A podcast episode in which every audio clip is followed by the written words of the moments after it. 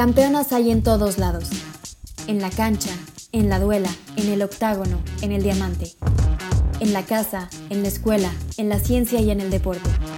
Sus voces nos traen alegrías, tristezas, dolor y resiliencia. Nos traen perseverancia, empoderamiento y mucho, pero mucho sacrificio. La historia de las mujeres y el deporte empezó después. Y hoy en día, seguimos tirando barreras y rompiendo estereotipos todas las voces de las mujeres que día con día construyen un futuro mejor para el deporte femenino, aquí en Historias de Campeonas.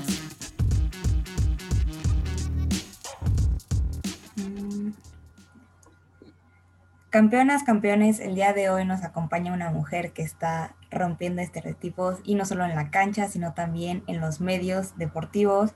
Es una mujer que actualmente es reconocida a nivel internacional como una gran periodista eh, ella es Rebeca Landa. Eh, muchas gracias por acompañarnos y por estar aquí con nosotras en este Historia de Campeonas. Gracias a ustedes por la invitación. Llevo tiempo siguiéndolos, así que ahora que me buscaron fue una grata sorpresa. No, no, para nosotros es un honor que estés aquí, de verdad, somos tus fans. Y bueno, también me acompaña eh, Isabel, que también es del, parte del equipo de campeonas, y entre ella y yo estaremos llevando la entrevista. Pues encantada de estar aquí con ustedes. Me da mucho gusto tener a Rebeca. Nosotras también te seguíamos y nos encanta tenerte por acá, platicar contigo tanto de forma periodística como conocer un poco más de de tu trayectoria, trayectoria deportiva. Y bueno, siempre nos encanta como conocer esas historias de las mujeres que están rompiendo barreras y estereotipos y siendo reconocidas. Entonces, por eso mismo nos encantaría que nos contaras como tu historia. Y lo primero que te quiero preguntar, Rebe, es ¿cuál fue tu primer acercamiento al deporte en general? Eh, desde bien chavita, la verdad no me acuerdo ni cuántos años tenía, pero mis papás los dos fueron deportistas y en mi, en mi casa siempre hubo mucha cultura del deporte. Siempre nos motivaron a que hiciéramos algún tipo de disciplina. Creo que la primera que hice fue el tenis, porque mi mamá es tenista, sigue jugando y entonces ella creo que fue nuestra primera maestra y en lo que podíamos competíamos. Entonces, creo que tenis no competimos mucho, pero me acuerdo que entrábamos a natación y competíamos en natación, como que no nada más lo hacíamos para aprender a nadar, sino más como una práctica deportiva de competencia. Hice de todo, he hecho de todo. Este, creo que empecé con tenis, luego fue ballet, luego fútbol, luego judo, luego taekwondo, un tiempo hice capoeira, luego por ahí estuvo patinaje artístico, básquetbol, hockey, este, softball, eh, eh, artes marciales mixtas, entonces pasé un poco por todo eh, de manera digamos, como disciplinaria, o sea, tenían mis papás esta regla que teníamos que comprometernos a un periodo de tiempo sobre cada una de las disciplinas que eligiéramos. Así que bueno, he hecho un poco de todo, pero sin duda pues fue desde muy chiquita por, por mis papás. Bueno, tienes una inmensa trayectoria en los deportes, ahora nos has contado de muchos que has practicado, seguramente muchos otros más que has seguido. Y mi pregunta sería, entonces, ¿cómo es que elegiste practicar o dedicarte de forma completa al flag football? Sí, pues eh, me enamoré del fútbol americano cuando tenía como ocho años y no había equipo femenil de equipados. Entonces, hasta como los 16, un amigo me invitó, sabiendo que me gustaba mucho el fútbol americano, a algo que se llamaba tochito o flag. Y yo, ¿qué es eso? Tú, Kyle, a ti te gusta el fútbol americano. Entonces llegué y, era un torneo de intramuros ahí en una universidad en Puebla y a partir de ahí me fascinó. En ese entonces todavía estaba jugando tenis y estaba en box. Entonces estaba haciendo esos tres deportes y de repente tuve una lesión en la rodilla que tuve que detenerme y una vez que regresé me dolían mucho hacer las líneas del tenis. Entonces elegí el tochito y a partir de ahí eh, empecé a enfocarme mucho más de manera como, digamos, entre comillas, profesional, con aspiraciones ya a estar en la selección nacional, eh, de crecer en mi nivel y pues con metas tan claras ya no te puedes, como ya no tienes tiempo para hacer tantos otros deportes. Entonces, desde hace prácticamente como 13 años el flag ha sido mi deporte. Qué buenísimo que te dedicaste al flag porque eres de verdad demasiado buena, entonces es como súper bueno. Y quería como preguntarte, para seguir con esta misma línea, ¿qué sentiste al ser una seleccionada nacional? O sea, ¿cuál fue tu sentimiento y cuál ha sido tu competencia más significativa, más importante o la que más te ha marcado? Sí, pues mira, para mí fue un sentimiento muy raro ser seleccionada nacional porque no se dio de manera normal, o sea, no es una historia como la de muchas, que como que, bueno, sales en la lista de preselección y luego pasas todos los filtros y acabas estando en la lista final. Lo mío se parecía a eso y en el último corte la, la selección acaba diciendo que no voy a ir a Panamá. Entonces, primero fue una sensación de corazón roto, estaba destruida, llevaba meses buscando años, llevaba años, ¿cuál meses? Llevaba años preparándome para poder representar a mi país y que me dijeran, Rebe, no vas, tres semanas antes me partió el corazón. Pero después, a los tres días, me habla el presidente de la federación y me dice, no, tú vas porque vas. Entonces, este, te digo, fue una sensación así media extraña. Primero como dolor de corazón y luego como, sí voy, qué irreal. Eh, no sabía si avisarle a la gente o no, si tipo decirle a mis papás que compraran boletos para ir a Panamá o no. Porque como me habían cortado, tampoco tenía ninguna certeza de que iba a jugar en el Mundial o si iba a ser banca.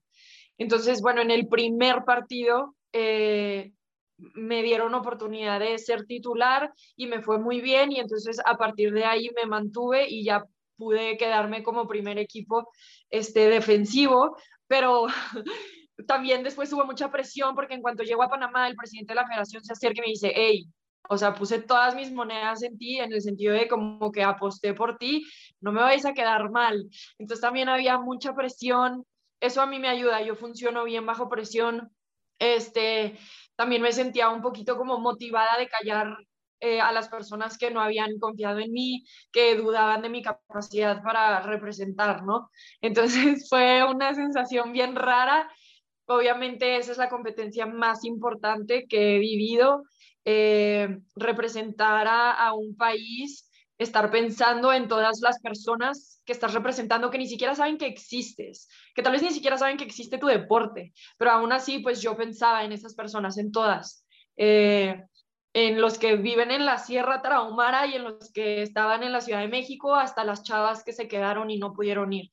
Yo pensaba en todas esas personas y me conmovía muchísimo saber que, que estaba, pues ahí no nada más por mí, sino por muchos millones de personas más. Entonces, ese sin duda ha sido mi momento más especial en el flag. No, sin duda muchos sentimientos encontrados y como tú dices, estaba representando a un país, a muchas personas y creo que en este podcast me gusta decir que traías dos banderas, ¿no? La de México y la de las mujeres y estaba rompiendo muchas barreras, eh, tanto de forma deportiva, pero también, eh, y esto es importante que lo sepa la audiencia, también dentro del periodismo. Yo quería preguntarte un poco cómo empezaste esta carrera de periodismo deportivo y qué mujeres te inspiraron a entrar a este mundo. Eh, fíjate que yo estudié artes plásticas, pero durante la universidad me metí a un programa que se llamaba, un proyecto estudiantil que se llama Tebut Lab. En ese entonces era meramente estudiantil, manejado por alumnos y supervisado por empleados de la universidad. Y me hicieron un examen de conocimiento porque yo dije en mi casting que me hubiera gustado entrevistar a Peyton Manning. Entonces como que no era muy común que una mujer llegara diciendo que le gustaría entrevistar a un jugador de fútbol americano, me hicieron un examen de conocimiento sobre fútbol americano y como te digo, yo llevaba años ya siendo fan, viéndolo, eh, yendo a partidos, además jugando, entonces me fue muy bien y a partir de ahí ellos me pidieron que fuera analista para las transmisiones de fútbol americano de la universidad en este programa que te digo estudiantil que se llamaba TV Lab. Eh, y entonces de ahí analicé el primer año y luego el segundo y tercer año me pidieron que fuera narradora y me empecé a dar cuenta de que había necesidad de un cambio cultural. Muchos de los comentarios que recibía, más allá de mi desempeño, eran muchas veces por ser mujer. Me olían más los comentarios de mujeres diciendo que como había una mujer narrando fútbol americano, que las mujeres no hacíamos eso. Entonces, como que a partir de ahí yo dije, algo aquí está muy mal. Eh, y fue como cuando se me empezó a abrir un poco el panorama de que también en la televisión deportiva mexicana, por lo menos, había muy pocas mujeres que estuvieran frente a la televisión por su conocimiento, eh, por su pasión al deporte, porque estuvieran preparadas, más allá de que estuvieran hermosas y que fueran muy atractivas a la vista, ¿no? Entonces, como que en algún momento fui a, a un concurso a Fox Sports, se llamaba Cantera Fox Sports, y me di cuenta desde cómo el resto de mis compañeras se presentaban, cómo se vistieron, todo eso, que había algo aquí que no hacía clic conmigo y que yo quería ser esa persona con la que a mí me gustaría identificarme, pero que no encontraba en ese medio. Sí había algunas, por ejemplo, en esa ocasión me topé con Marion Reimers, que al final se acercó a platicar conmigo y súper chida me dijo de que rebe, échale, sigue trabajando. Este, entonces te digo, sí había mujeres, pero eran muy pocas las con las que yo me identificaba. Goga Ruiz era otra de ellas. Ella narraba fútbol americano colegial para ESPN y lo hacía muy bien. Este, Goga con muchísimas ganas y muchísimo conocimiento y crecimiento. Entonces, como que ese tipo de mujeres fueron las que me motivaron a saber que obviamente se podía hacer, que éramos pocas, pero que éramos necesarias. Eh, y ahora ya que estoy en el medio, ya conozco a mucho más y entonces también creo que ha cambiado de ese entonces, tal vez fue hace unos ocho años, ahora eh, la participación de la mujer en el periodismo deportivo. Entonces ya te puedo hablar de este, MJ Acosta y te puedo hablar de Kay Adams y te puedo hablar de Mina Kimes y te puedo hablar de Amy Trask, o sea, este, Doris, eh, Doris Burke. Ya te puedo hablar de muchísimas otras mujeres que ahora veo y digo, wow, me inspiran grueso. Pero en ese entonces en realidad no había tantas. Creo que es súper importante eh, que te ha tocado este cambio, ¿no? Eh, de ver cómo eran unas pocas y luego ya ahorita son varias. Y el acompañamiento dentro de las mujeres en el periodismo deportivo también es súper importante. Y en este caso, tú fuiste de las primeras mujeres en lograr como muchas eh, cosas, como por ejemplo el hecho de ser la primera mujer analista en un partido de los Broncos en, en español. Entonces, yo quería preguntarte para ti, o sea, ¿qué sentiste y qué sigues sintiendo al ser la primera mujer en romper como justo barreras así como ah. de este tipo? Sí, fíjate que ha sido raro porque como que creo que no dimensionas lo que significa la primera. Me parece tan irreal como que Rever es la primera. Por ejemplo, en México, cuando empecé a narrar en, en, en la universidad, fui la primera mujer analista en la historia de México. Goga Ruiz había narrado fútbol americano, pero como analista no había habido mujeres. Entonces, como que, como que ni me cae el 20, ¿sabes? En realidad no sé qué significa eso. Por otro lado, como que, ok, qué padre, pero me gustaría no ser la primera. O sea, me gustaría que esto fuera algo súper normal. Mm, obviamente no lo es y por algún lado tenemos que empezar.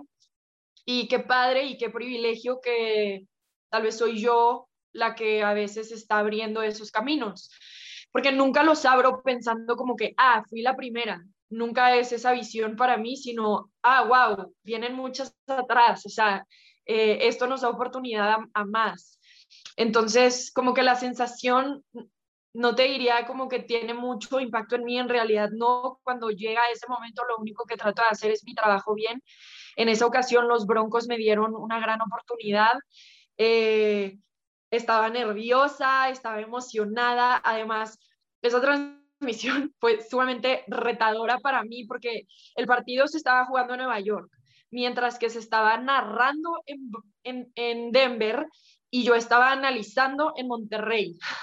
Entonces, como que era una locura, había un delay enorme, yo tenía que estar analizando una jugada que ni siquiera había visto, nada más por la descripción de lo que decía mi compañero. Después ya a la mitad pudimos arreglar un poquito lo del delay, pero toda la primera mitad analicé a ciegas, o sea, no sé bien ni qué dije, porque tuvimos ahí pues problemas eh, de tecnología que realmente no hay mucho que hacer al respecto. Y, y después de eso, la verdad mi sensación fue muy buena, pero por otro lado, dije, ok, hace tanto que no haces esto, ya has crecido mucho en el periodismo deportivo y pude reconocer en mí misma que también había mucho espacio de crecimiento todavía. Entonces, a la siguiente semana yo ya estaba tomando clases de análisis de fútbol americano. Llevo ya prácticamente seis meses, todas las semanas, estudiando el fútbol americano mucho más a profundidad, ya no eh, lo básico de ver el partido, sino técnicas, conceptos, filosofías, eh, porque sé que eso me puede ayudar más adelante en caso de que nuevamente tenga que analizar. Pero en ese momento fue una sensación bien linda, siempre es súper especial para mí, me sigue sorprendiendo que haya personas que tal vez me conocen poco, pero aún así algo ven en mí que, que me regalan su confianza para cosas tan importantes como estas. Sí, sin duda es parte de la confianza, pero no dudo que, más bien estoy segura que gran parte es debido a los conocimientos que tienes, a lo que has ido desarrollando con estos años. Yo quisiera preguntarte un poco, ¿algún reto o el reto más difícil, más complicado que te has enfrentado en tu profesión, si nos puedes contar? Y un poco también, ¿qué es lo que impulsa a Rebe a derribar estas barreras que, que se te ponen constantemente, tanto en tu profesión como siendo atleta y mujer? Sí, a ver, el reto y sigue siendo el mismo para mí todos los días. Eh, tengo una lista como de pendientes y la cosa que siempre me cuesta trabajo como completar es leer todas las noticias, estar súper actualizada. En el mundo del deporte, obviamente, eh, es un mundo padrísimo, trabajar en él e, es, o sea, somos afortunados los que tenemos la oportunidad de hacerlo, pero al mismo tiempo no hay días de descanso. Entonces, el reto más grande para mí es como tener esta constancia de estar constantemente informada, constantemente diciéndome, Rebe, lee, Rebe, prepárate, Rebe, ve el partido. Este, a veces, por ejemplo, yo juego tochito los domingos, es el día que hay torneo, pero al mismo tiempo es el día que hay partidos de fútbol americano. Entonces, balancear eso eh, es, es un reto grande para mí, poder ir, jugar, regresar y trabajar todo el día y luego entrenar entre semana. Entonces, como que la preparación y, mantenerme siempre al pie del cañón en cuanto a la información ha sido mi reto más grande.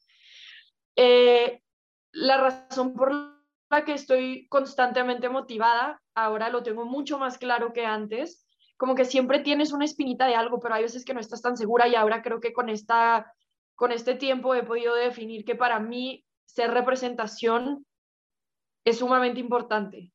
Eh, estoy segura que yo hubiera tal vez decidido estudiar comunicación deportiva si hubiera visto a mujeres que vivieran de eso, con las que además yo me identificara. Porque cuando yo llegué a la universidad de estudiar artes plásticas y, y sí pensé en comunicación, pero dije, ni al caso, o sea, eso no parecía una realidad para mí, me explico, simplemente porque no había alguien a quien yo pudiera ver y, que me dejara soñar en ese sentido. Entonces ahora digo como que, ok, ser representación es esta frase un poco de, si la ves, puedes ser ella y mucho más que ella. O sea, yo espero que lo que yo haga lo sobrepasen un millón de mujeres más.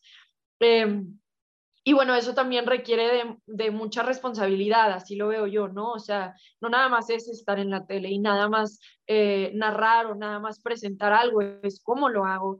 Eh, estoy con mi presencia aquí cerrándole o abriéndole puertas a otras mujeres, entonces tengo que asegurarme de que el trabajo que haga lo haga súper bien, porque estoy representando a todo un género. Eh, así lo veo yo, por lo menos. ¿No? Entonces, representación en el sentido de que haya chavas que me vean y se permitan soñar, pero también que mi trabajo le abra la puerta a otras mujeres para poder hacer lo mismo que yo o más. Em, y la otra cosa eh, es cambio cultural.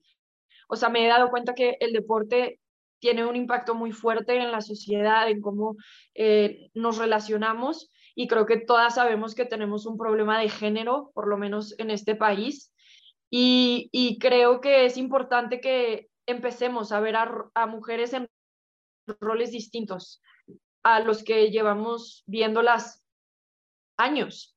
Entonces, para mí, generar un cambio cultural puede ser a través de mi plataforma, diciendo como que, hey, sí, a, diferencia de lo que decían hace 10 años, sí, las mujeres sí narran fútbol americano y las mujeres sí pueden ser CEOs de empresas o líderes de bancos o, eh, no sé, este, directoras de equipos de fútbol varoniles. ¿sabes? Entonces, eh, mi granito de arena se aporta un poquito desde aquí, pero sin duda alguna el fin es generar un cambio cultural.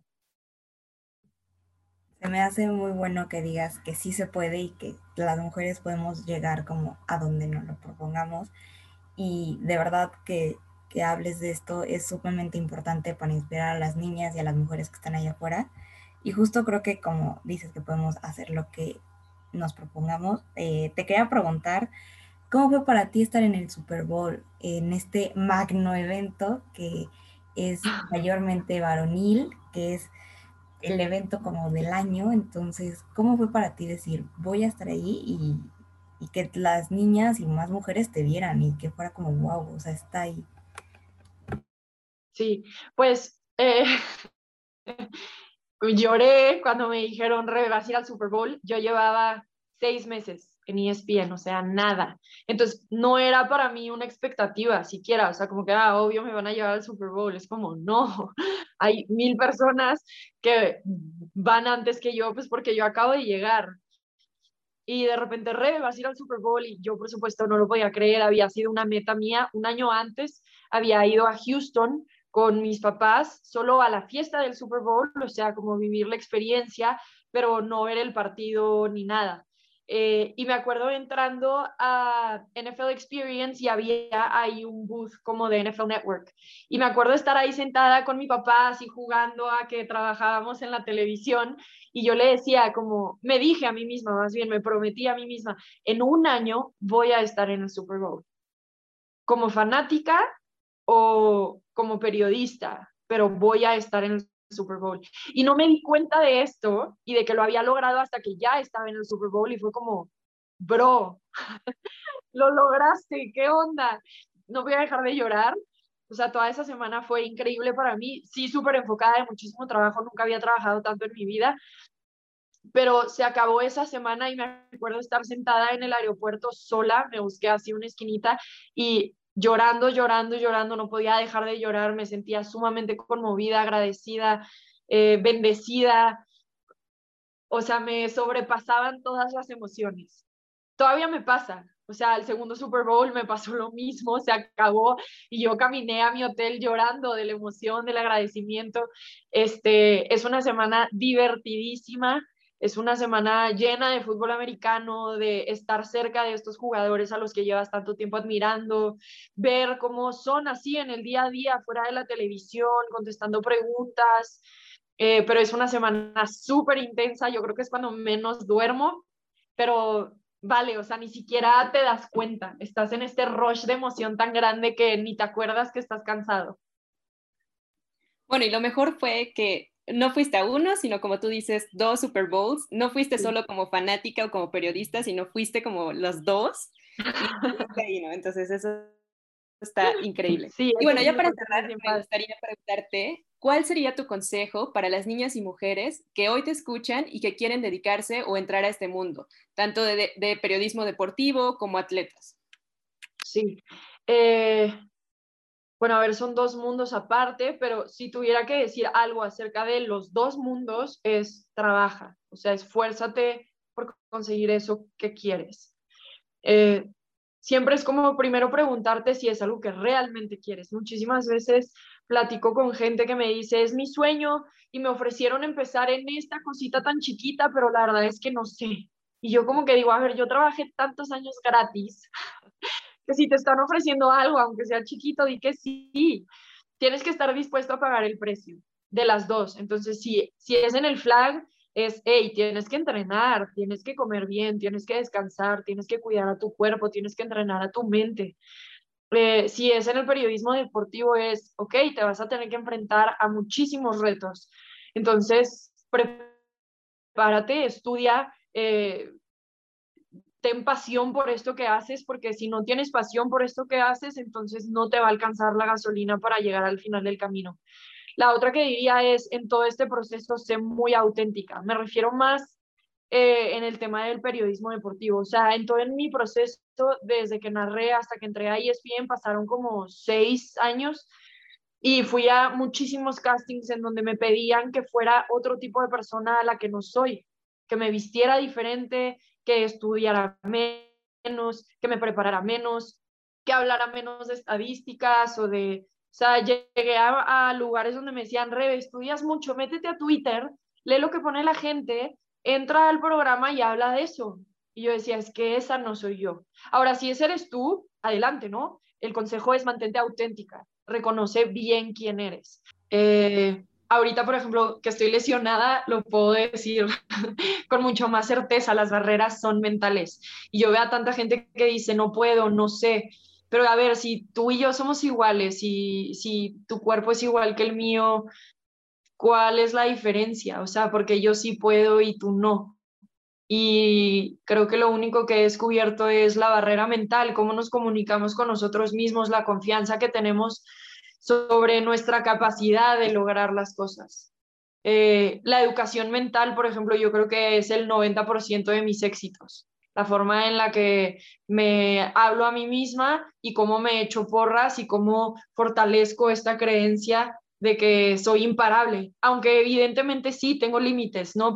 Pero esos límites trato de no ponérmelos yo. Este, no, pero sí, o sea, se me hace súper importante lo que dices, que las barreras son mentales y que nosotras mismas tenemos que aprender a derribar esas mismas barreras y a enfrentarnos y a ponernos retos nosotras y así poder como expandir nuestra área de oportunidad y nuestra área de crecimiento, que creo que es súper importante. Y bueno, la verdad que fue un honor tenerte hoy en Historia de Campeonas. Creo que eh, tanto Isabel como yo quedamos este, fascinadas con tu historia. Eres una inspiración para tanto para nosotras como para todas las niñas y las mujeres que te escuchan. Y de verdad, este, te digo, fue un honor. Eh, campeonas y campeones, eh, ella fue Rebeca Landa, es una mujer que eh, inspira todos los días. Y Rebe, ¿tienes tus redes sociales que nos quieras compartir para que los campeones te sigan?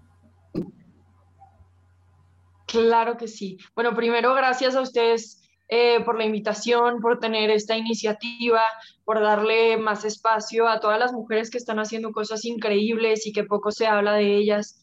Eh, así que gracias también a ustedes dos por incluirme en todo esto y les deseo muchísimo más crecimiento, muchísimo más desarrollo. Eh, gracias, creo que lo que hacen es importante para justo que estas niñas y estas mujeres que ven estas historias se puedan sentir inspiradas, puedan sentirse motivadas de seguir sus sueños, salirse de la caja, hacer lo que aman, lo que les apasiona, sin importar lo que la gente alrededor nos diga.